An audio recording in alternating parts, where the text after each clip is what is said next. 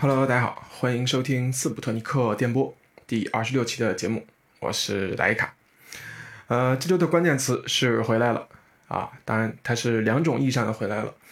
一个是节目本身耽搁了一周，终于回归；另一个是我终于去啊外面旅游了一圈啊，是一个周末游啊，当然至少也是出了北京了，所以从呃外地回来了。所以呢，在北京疫情呃解封了一段时间后呢，我其实比较谨慎的观察了一段时间，就感觉没有太大的问题，也不会有些反复之后，啊，当然其中最担心的还是说出去以后啊被隔离到了外面，其实就比较不好，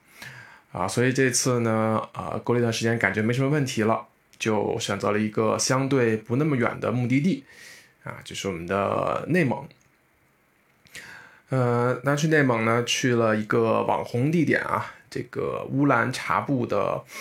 呃，那边有一个火山地质公园。啊，当然可能有一些小朋友们已经知道、听说过那个地方，所以呢，这一期呢，我们就聊聊去内蒙乌兰察布的一些感受啊，当然呢，会包含着一些我对当地旅游的一些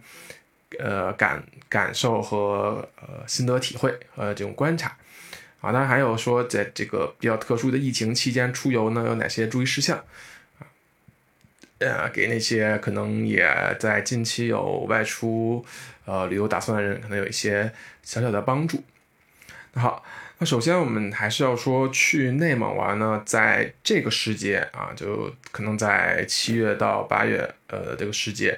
我只能说是真的非常非常非常，我用了三个非常，非常赞。啊，尤其是在风景这块儿，啊，我觉得对啊，在尤其在城市里待了很长时间的同学来说，是非常呃碾压级的存在啊，只能这么说。啊，当然，我觉得这部分要分开来讲啊，可能呃，当然前面是一个结论。那这次周末行呢，一共是两天的时间，我们在周六早上从北京啊驱车出发。啊，大概下午左右就到了我们的目的地，位于内蒙的乌兰察布。啊，当然它具体的地点在是在这个乌兰察布市北面一点的这个乌兰哈达火山地质公园。这公园呢是在这几年吧，应该是逐渐的呃有名了起来，在网上可能依托于这些呃网络社交的媒体。呃，但说起这个网红景点啊，我觉得可能除了这个火山地质公园，可能每个城市都有自己的网红景点，可能大家也去过很多，呃，所谓的网红景点，啊，我的大多数可能啊名不副实的居多，啊，所以说网红景点可能更多的是存在于摄影师啊，或者说是很强的这种滤镜啊之中，呃，所以呢，在这里我想说，这个景点呢，在我看来啊，我。给一个略微，呃，这么一个啊中性的评价吧。我觉得本身还是挺有意思的啊。毕竟呢，火山这种呃地质或者说这种公园相对来说，呃还是比较少见的。尤其这个公园地质公园，它是有几座啊火山口来组成啊。那这次我去的是五号和三号，当然也途经了四号。啊，那五号呢是先去的，那上面它其实有一个人造的很长的一个木质的台阶，啊，很安全，可以很轻松的爬到这个火山口，啊，在火山口上面呢，可以围绕着火山口来转一圈，当然也可以往下走，它那个火山的呃口的位置呃不会特别深，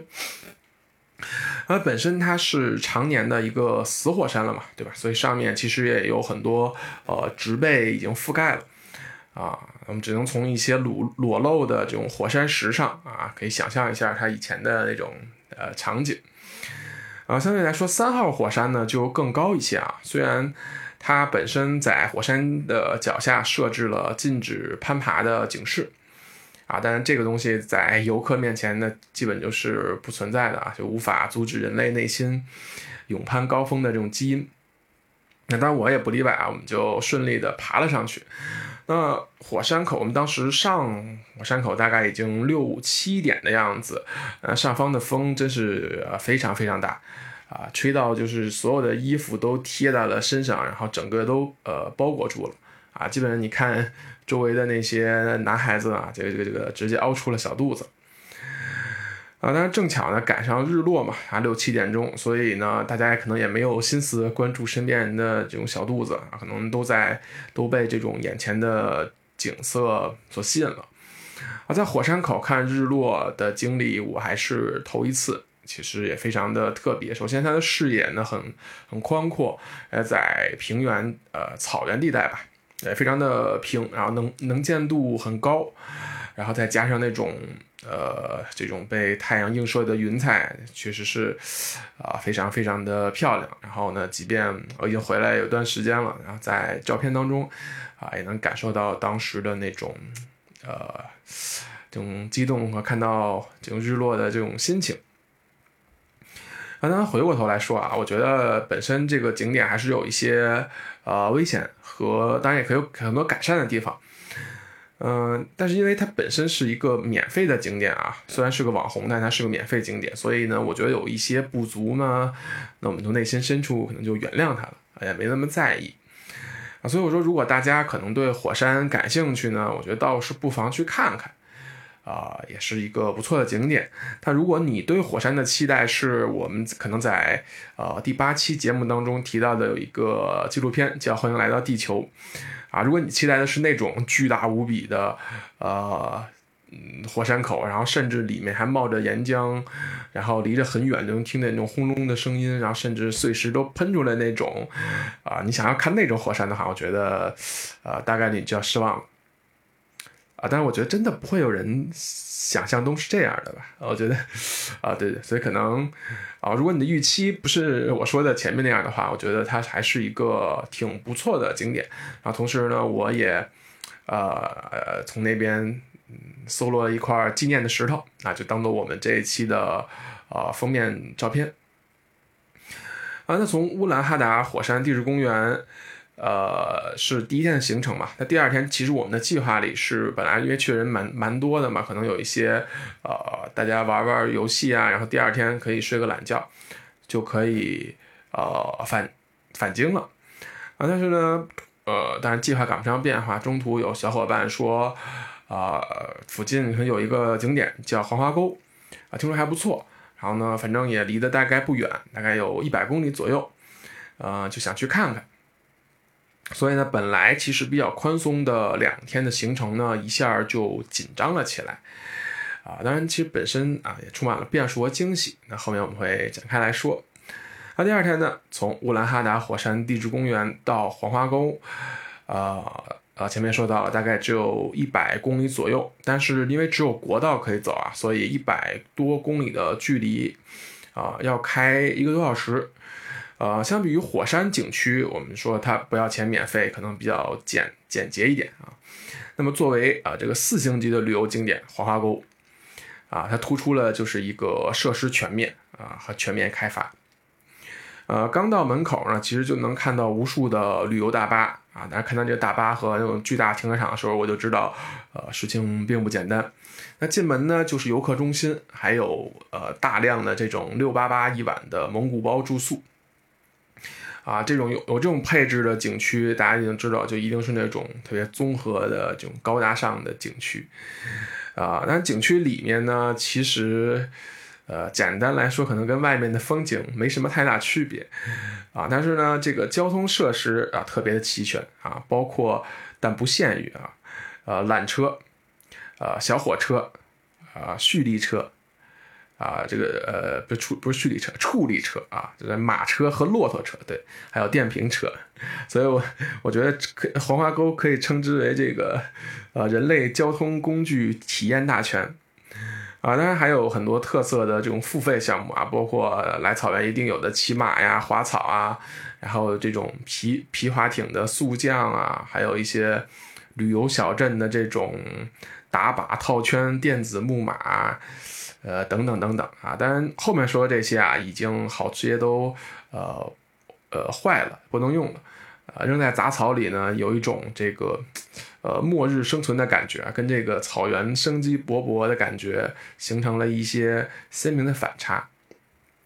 啊，也说到了。啊，从景观上来说，其实我觉得没有太多跟外面不一样的景观啊。啊，并且呢，这个黄花沟可能是呃雨水不太足，其实也比较干旱，在下面看不到多什么水。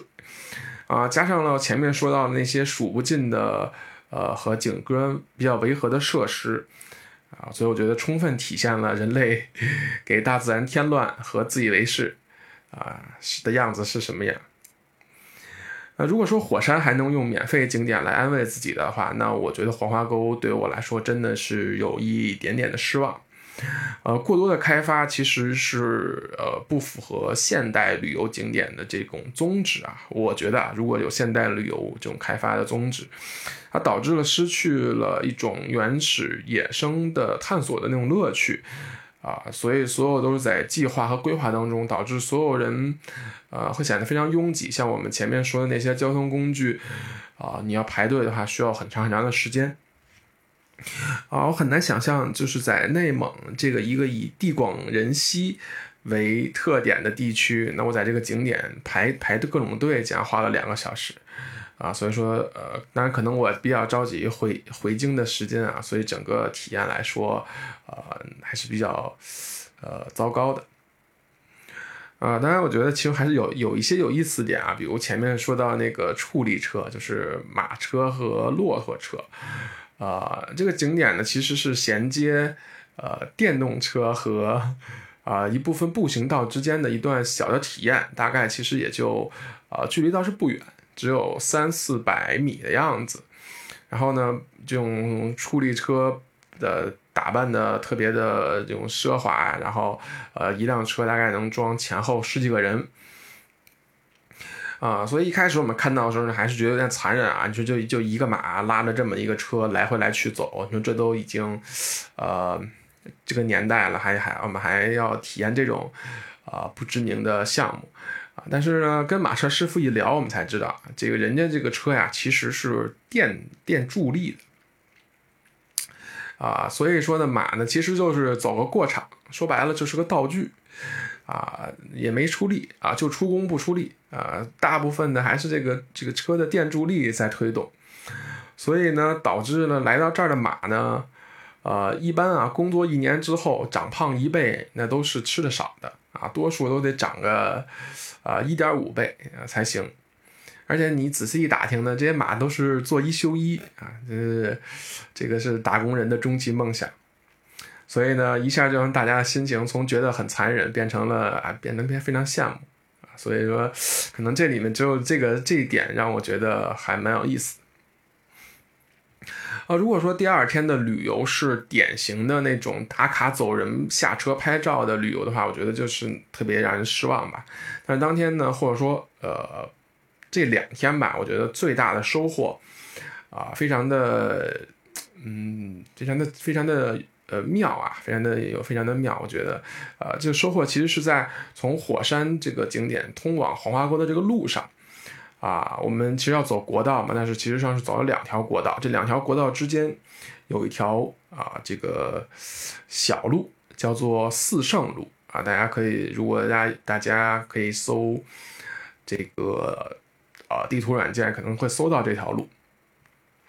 这条路说起来啊，其实它是一条连通啊一些村庄的这种连接道路啊，应该是我们之前。可能有在媒体报道听说那种村村通的道路，啊，其实是一种呃基础建设，呃，那这就是这么一条简单的道路啊，我觉得给我的感觉特别深刻，还特别特别美好。这个美好体现在什么呢？就是它其实保留了很多很原始和朴素的这种元素，啊，就是我们对草原可能有这种朴素的这种感觉。那这条路呢，大概看起来大概有二三十公里的样子，然后呢，它基本上贯穿了十几个村庄吧，呃，如果我没有记印象不差的话，啊，这些小村庄呢，每个都不大，没有那种特别大的村庄，然后呢，每一个啊都有非常浓厚的生活气息，可能有一些人在里面穿行，可能是刚放牧回来。然后呢，不远处呢，其实啊都是草地，然后有这个遍地的牛羊。啊，这个道路修的也很有意思啊，因为是为了连接村庄，它修的呃不像高速公路那么的笔直，比较的蜿蜒曲折，哎，它两边没有呃这种比较明显的遮挡啊，或者没有这种栏杆来围着，所以它视觉上呢，你可以感觉你和周围的环境是融为一体的啊，你有一种开在草上的这种感觉，其实并不是你开在路上，其实是开在草上的感觉。那时而呢，它会有比较弯转，呃，这个曲折弯转的地方。那一拐角，哎，可能有一个村庄坐落在那里，哎，可能有一条小河从你边上过，哎，就每一次都有一种这种惊喜感。哎，时而呢，它就有那种还比较笔直的，啊，你知道在草原上笔直的道路，它有一种什么错觉？它会会感觉你往坡上走的话，你会有一种往天上开的感觉，就有种天路的感觉，啊，也是非常微妙，感觉你你在向着天空在冲。而且呢，高低起伏啊，这种蜿蜒特别特别有意思。尤其是如果你自驾去的话，哎，你开起车来就感觉，呃，你就在一幅画里在走，你不是在一个路上在走。呃，然后我们这段路其实呃也不短吧，二三十公里的样子。然后我们其实走完之后，同行的小伙伴都意犹未尽，很多人都是一直在录像这种。啊，说起来，这两天的旅途中啊，我们有一开始计划里的网红火山，还有意料之外的这个加的四 A 级景区，但反而给我印象深刻的就是一条这么简单的村村通的道路啊。这个道路，我相信几乎不会出现在任何的网红啊这种或者是介绍的这个平台上。如果你没有听过这个节目，可能你也没有听过这条路，叫四圣路。呃，所以呢，说起来其实非常的。的微妙，但我觉得如果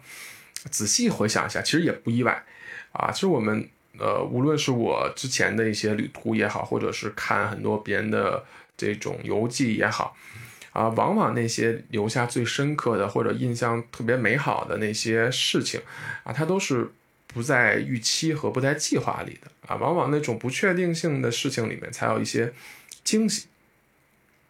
啊。我觉得对于风景而言是这样的。对于人生，我觉得大概也是这样的啊，所以呢，惊喜就在路上啊，这是非常的美妙。那最后呢，我想说说去内蒙游玩的一些注意事项吧。啊，总结下来呢，在这个时节呢，首先是要注意，呃，其实两件事情吧，一个是防晒，一个是防冻。啊，你没有听错啊，就是在一个地方，你又要防晒又要防冻，就是你可能很奇怪，就是一个太阳非常强烈的地方，你竟然还需要这个防暑呃防寒，嗯啊，但是实际去完之后确实如此啊。首先我们先说防晒啊，啊，其实本身我是一个就是不怕晒，或者说哎，就是反正很长时间都在办公室里坐着嘛，出去晒一晒也还好啊，本着晒一晒没关系，结果就是两天的时间直接。把外露的皮肤直接晒到了爆皮，而且皮肤直接就给晒红了，就特别的痒难受。我觉得，呃，所以呢，我觉得建议如果大家去的话呢，还是不要逞强，要做好物理和这种化学啊，这种防晒霜啊、防晒喷雾的这种啊双重防晒。啊，另一点呢就是防冻啊，这个虽然说太阳很晒，但是呢，因为温差早晚比较大，尤其是在草原上，啊。这个遮挡物比较少啊，风特别特别的大啊，尤其在第二天我们到黄花沟的时候，一下车，那风吹的直接这个这个鸡皮疙瘩都起来了。我们都是因为带，但是但但准备的不足，只能这个短袖套短袖啊，显得特别的滑稽。但是没办法，这个实在是太冷了。所以我觉得如果去内蒙的话呢，我觉得带建议大家带好，首先毯子呀，啊这些长袖衣物啊，就是一定要准备好。啊，当然防防蚊虫这些可能在夏季大家都会想到，可能就不用再呃特意的提了。啊，那最后的最后呢，其实就是疫情的原因啊，就是目前北京，如果你出去玩的话，呃，如果那个地方没有呃你的目的地没有疫情的话呢，其实呃是需要啊四十八小时的核酸。那如果你是从北京做呢，就大概就是两天的时间你就要回来。如果你超过两天呢，可能你需要在。啊，当地可做一些核酸，然后呢，嗯，因为我们是自驾游嘛，进京走的这个高速进京口，呃，因为人或者现在的检查比较复杂繁琐，所以呢会造成堵车的情况。所以呢，在接近这个拥堵路段的时候呢，大家要做好啊上厕所和这个准备一些食物的准备啊。因为我知道的啊，包括我自己可能都排了很长的队才进京。呃呃，唠唠叨叨说了一堆啊，虽然这个两天的行程是有些紧凑和这个辛苦啊，开车呀，包括这个行程都比较紧凑，但是出去玩的快乐还是。呃，那么的纯粹啊！就现在让我问我，呃，还愿不愿意出去玩？我还是愿意出去玩的。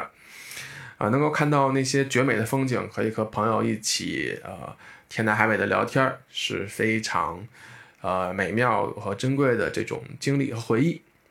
所以呢，如果大家有机会，也可以趁着这个假期，啊，出出去走走。啊，当然呢，如果大家有什么好的旅游景点、玩的地方呢，也可以在评论区留言。呃，推荐给我，好吧？那今天我们的呃久违的旅游特辑、出行特辑就到此结束了。那祝大家在这个夏天一定要保重身体，切莫中暑。我们下期再见，拜拜。what you tried to say to me, and how you suffered for your sanity, and how you tried to set them free.